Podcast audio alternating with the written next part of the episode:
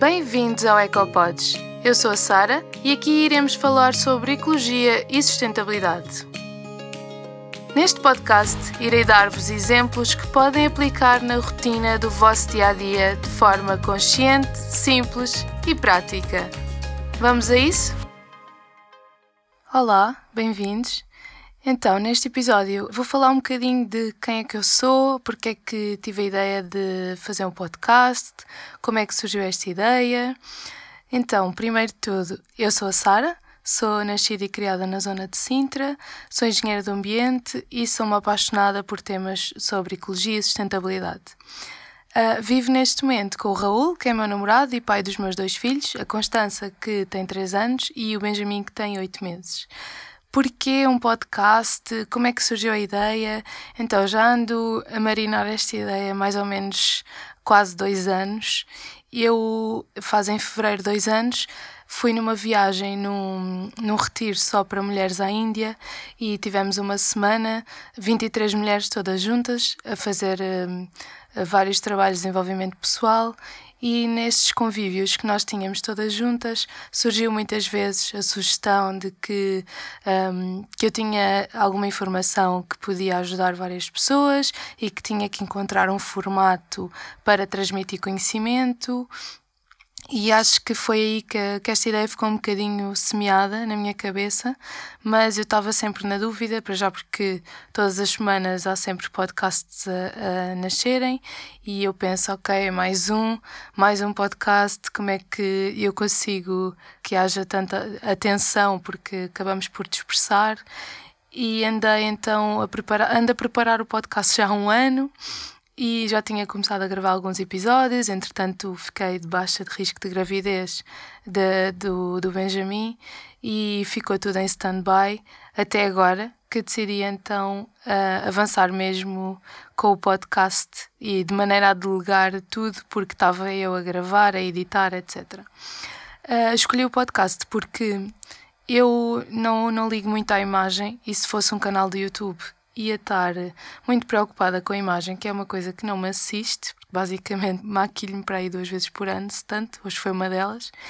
Então achei que seria mesmo o melhor formato, até porque eu sou uma ávida consumidora de podcasts e podemos estar a fazer o que é que seja e estamos a ouvir um podcast e quando estamos a, ouvir, eh, estamos a ver eh, a informação noutros formatos, normalmente não podemos fazer mais coisas ao mesmo tempo porque o telemóvel não deixa e o podcast tem essa vantagem e achei mesmo que, que, era, que era a melhor, a melhor plataforma. O objetivo aqui também vai ser eu transmitir várias dicas práticas do dia a dia sobre sustentabilidade, ecologia, coisas que já aplico na minha vida e, e vai ser, esse é mesmo o objetivo principal deste podcast, é mesmo dar algumas, alguns exemplos práticos, mostrar alguns problemas, como é que nós somos parte desses problemas e o que é que nós podemos fazer na nossa vida, na nossa rotina do dia a dia, que mudanças ou que pequena, pequenos passos podemos dar para deixar de contribuir para esse problema. Porque muitas vezes a maioria de nós sabe que existem uh, alguns problemas de sustentabilidade ou ambientais uh, mas não sabem que o que podemos ser uma parte ativa para mudar esse problema ou para melhorar alguma coisa que tenha que ser melhorada. Então, qual é que foi o meu percurso, o que é que eu fiz até aqui, o que é que eu faço hoje em dia. Acho que isto também é bastante importante para vocês conhecerem o meu background e saberem quem é que é a pessoa que está do outro lado. Eu estive sempre em Sintra e em 2009 eu tive que escolher um curso para ir para a faculdade e não fazia a mínima ideia o que é que eu queria. E foi mais ou menos nessa altura que eu comecei a perceber que me irritava imenso o facto de ver lixo em todo o lado, de ver que as pessoas nem sequer se preocupavam a fazer reciclagem, que ninguém tinha noção do impacto que estes comportamentos têm no meio ambiente e então decidi que ia ter que ter alguma coisa a ver com o ambiente e decidi que ia para Engenharia de Energias Renováveis. Uh, Candidatei-me e entrei na minha quarta opção, que era Engenharia do Ambiente, porque na altura, uh, em 2009, havia muito poucas universidades com este curso que eu queria e na altura pensei, ok, entrei para Engenharia do Ambiente em Beja, mas depois, a meio do curso, mudo para, para Energias Renováveis, que é mesmo aquilo que eu quero. Mas, como raramente acontece, eh, nós mudarmos depois de curso, acabamos por ficar onde entramos e assim foi. Em outubro de 2009 fui para Beja e comecei a licenciatura de Engenharia do Ambiente.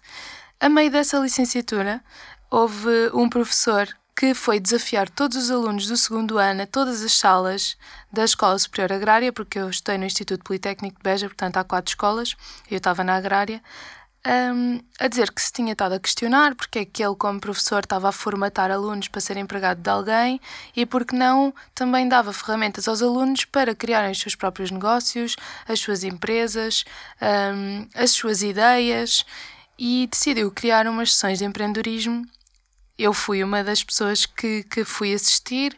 Todas as quartas-feiras juntávamos-nos numa sala e basicamente fazíamos um brainstorming de ideias, onde dizíamos todas as ideias e mais algumas de coisas que podíamos fazer. Portanto, sem qualquer tipo de filtro. Este grupo foi ficando cada vez mais reduzido e, na altura, eu era a única rapariga e todos os meus colegas eram eh, engenheiros agrónomos e eu de engenharia do ambiente.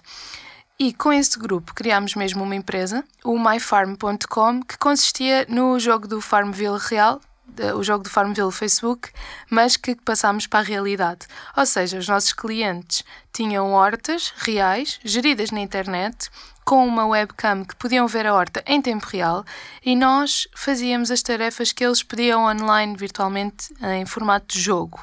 Depois havia, claro, toda a dinâmica de as famílias poderem vir à horta poderem semear, colher, uh, fazer os cuidados que uma horta precisa e foi uma experiência brutal porque deu-me um grande know-how. Fiz muitas apresentações, fiz muitas candidaturas, fiz pitches.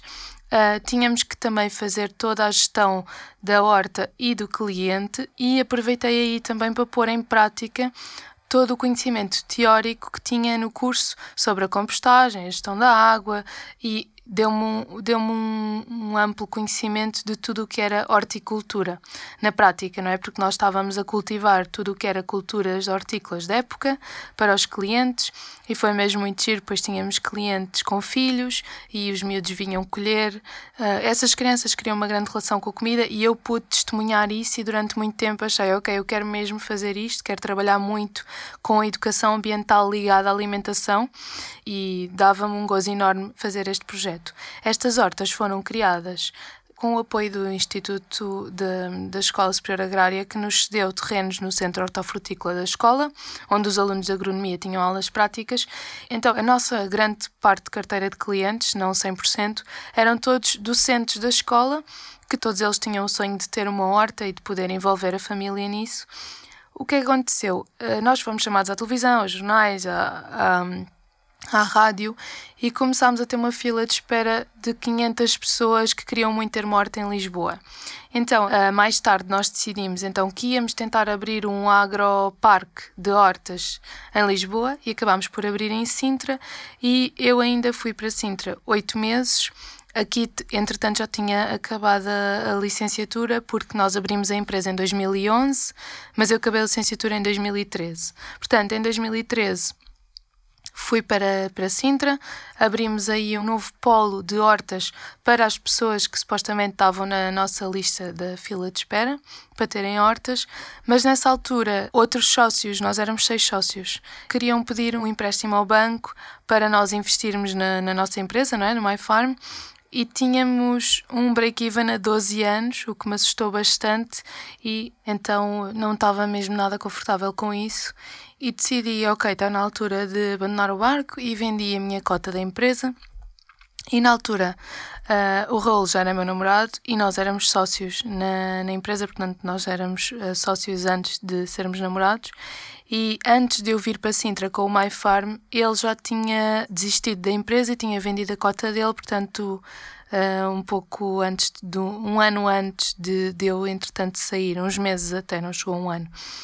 E, e na altura ele tinha ido para a aldeia dele, uh, que, que é no Alentejo, e então, quando eu saí do My Farm, eu tive aqueles oito meses em Sintra, ou seja, tinha regressado à casa dos meus pais e já estava no Alentejo há muitos anos.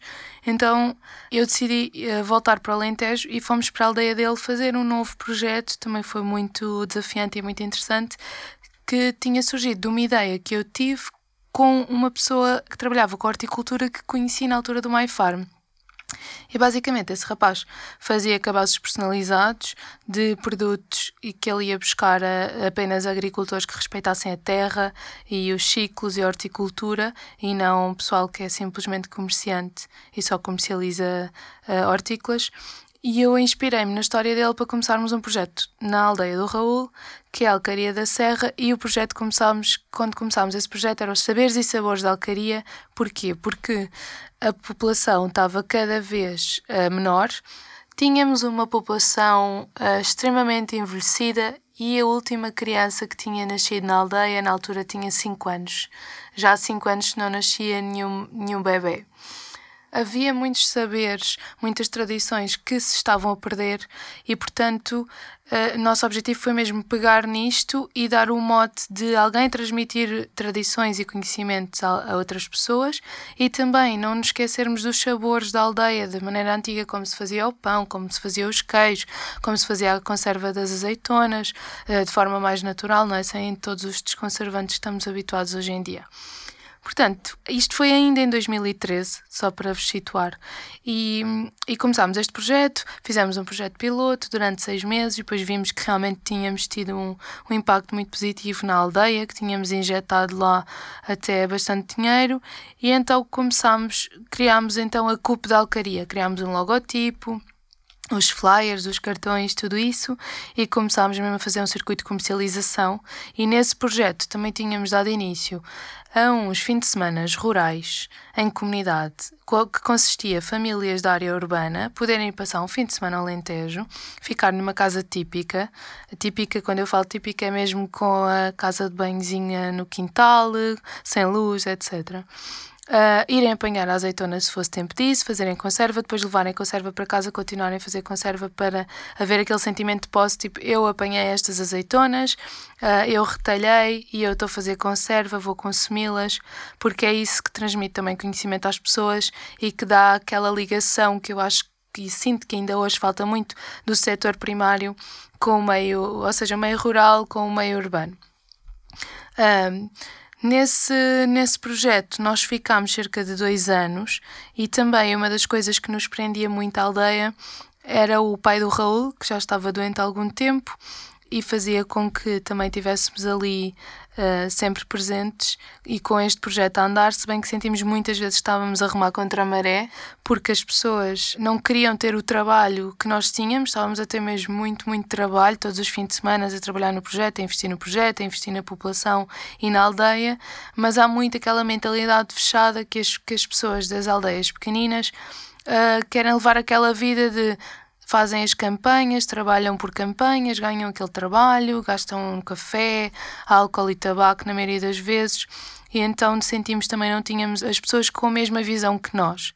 E chegou uma altura que o pai do Raul, como já estava mesmo doente crónico, acabou por falecer e ele sentiu mesmo, ok, já chega, estamos super exaustos deste projeto, vamos, vamos para outro sítio e vamos fazer outro projeto. E é nessa altura que o Raul recebe uma proposta para ir para Angola, o qual eu incentivei bastante a aceitar, porque acho sempre que tudo o que é uh, a oportunidade de sairmos da nossa zona de conforto, abrirmos horizontes que nos faz crescer muito como pessoas. E eu decidi, ok, então se tu vais para Angola trabalhar como engenheiro agrónomo, eu vou para Lisboa, vou voltar para Sintra, porque não, não vou ficar aqui na aldeia sozinha a fazer nada. E voltei para Sintra, no qual surge a hipótese de falaram-me que ia abrir uma mercearia a granel em Portugal e que estava uma amiga eh, é que me recomendou que outra amiga dela estava a montar o projeto e estava a recrutar pessoas ainda estavam a formar equipa. E eu quando soube fiquei super entusiasmada porque há uns meses antes tinha publicado no meu Facebook que ia abrir eh, na Alemanha uma mercearia a granel, sem embalagens, e lembro-me que publiquei a dizer fazia falta alguma coisa como estas em Portugal. Então, eu liguei imediatamente para essa pessoa, dei logo o meu background todo, disse a experiência que tinha com a alimentação, com os hortícolas, e depois fiz logo uma entrevista e fiquei na equipa no último lugar que havia, que eu digo sempre que foi o melhor horário porque eu trabalhava só dois dias por semana. Então, comecei a trabalhar na Maria Granel em novembro de 2015, que fez agora 5 uh, anos que abriu. eu comecei mesmo a trabalhar logo no dia da, da inauguração e fiquei lá até maio de 2017. E foi brutal, foi uma aprendizagem incrível. Eu, foi um casamento perfeito entre os hortícolas e os frescos que eu já tinha experiência e os secos e a mercearia seca que a loja vendia aprendi muito, muito, muito, principalmente com os clientes, cada vez que perguntavam coisas uh, que eu não conhecia e que ia pesquisar. E, e, aprendi muita coisa daquilo que sei hoje sobre os alimentos a granel, biológicos e sobre mercearia seca. Depois, no final de 2016, descubro que estou grávida da Constança e o meu pai andava-me a chatear para eu tomar conta de uma vivenda grande que ele tinha em Sintra e para fazer lá um projeto, um hostel. Então eu já andava aqui a pensar numa ideia de abrir uma guest house, uh, claro, mas que não era na, nos, no mesmo ponto de visão dele, mas era uma, uma guest house mais ecológica, zero waste, e então decidi abrir Andei a trabalhar nesse projeto no final do ano e abri oficialmente em março de 2017 para aproveitar o, os hóspedes que vinham na Páscoa. Trabalhei sempre só com o Airbnb e saí da Maria Granela em maio de 2017. Portanto, aqueles dois meses ainda tive nos dois sítios. A Guest House esteve a funcionar até outubro de 2019 e, e tive lá três anos. Uh, foi, foi super interessante, também foi uma experiência muito boa, mas senti mesmo que já estava cansada, porque nós vivíamos na mesma casa com os hóspedes, portanto acabava por ser muito intenso, não tínhamos propriamente um espaço único só para nós. E era trabalho sempre de manhã à noite, não é? Check-in, check-outs, limpezas, fazia os pequenos almoços.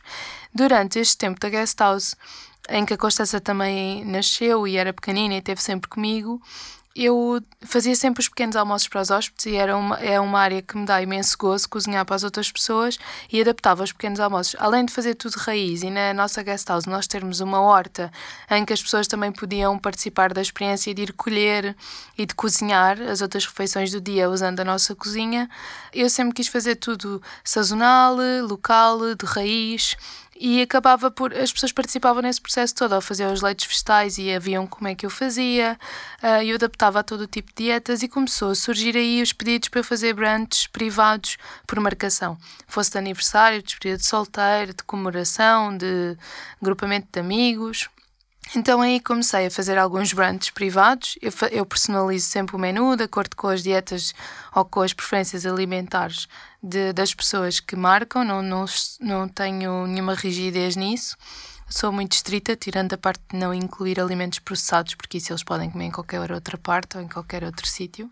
E então eh, fazia isso durante, durante a guest house, no tempo que não estava a servir os pequenos almoços aos hóspedes.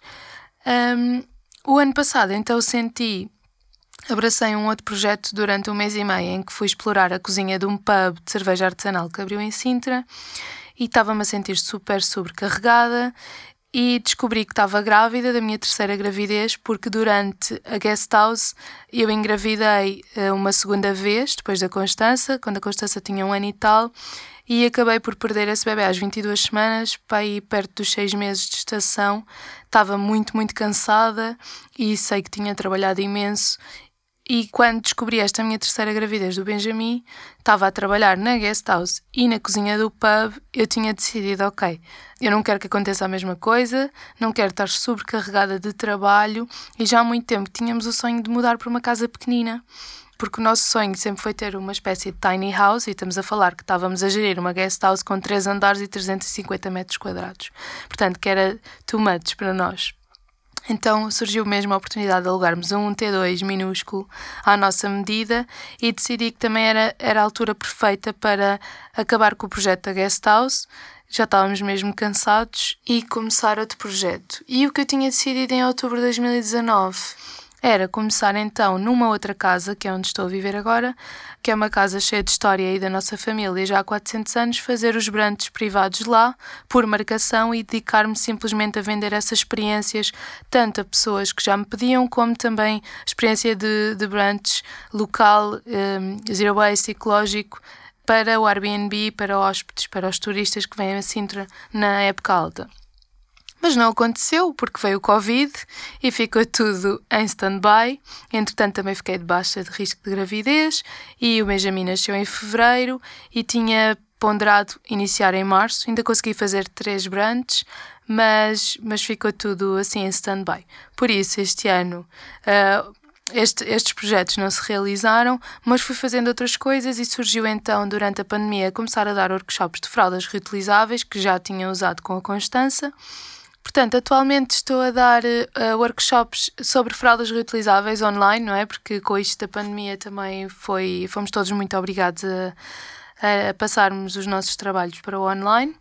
Um, sempre fiz alguns caterings e bolos de aniversário para bebés por encomenda, granolas, manteigas vegetais, que nunca fiz grande publicidade porque as pessoas que sabem que eu faço volta e meia encomendam-me X quantidade e faço e continuo a fazer isso. Os brands privados estão completamente em stand-by até a pandemia deixar, voltarem a acontecer, mas quero muito pegar nesse projeto, que era o projeto que eu tinha principal mesmo em pós-parto e com um bebê pequenino. E entretanto também comecei a fazer um dos projetos que tinha delineado para este ano, para além do podcast, que está a acontecer hoje, consultoria em sistemas de verme e compostagem para ajudar todas as famílias a poderem ter compostagem doméstica em casa com minhocas, porque ajuda bastante no processo. E pronto, basicamente este é o, o, episódio em que eu me apresento, que eu explico qual é que é o objetivo do podcast e que conto um pouco do meu percurso e espero que tenham gostado e que fiquem para ouvir os próximos. Se gostavas de trocar algumas ideias comigo, envia-me mensagem para o Instagram ecoexperience_pt. Obrigado por teres ouvido e não te esqueças que podes mudar o mundo.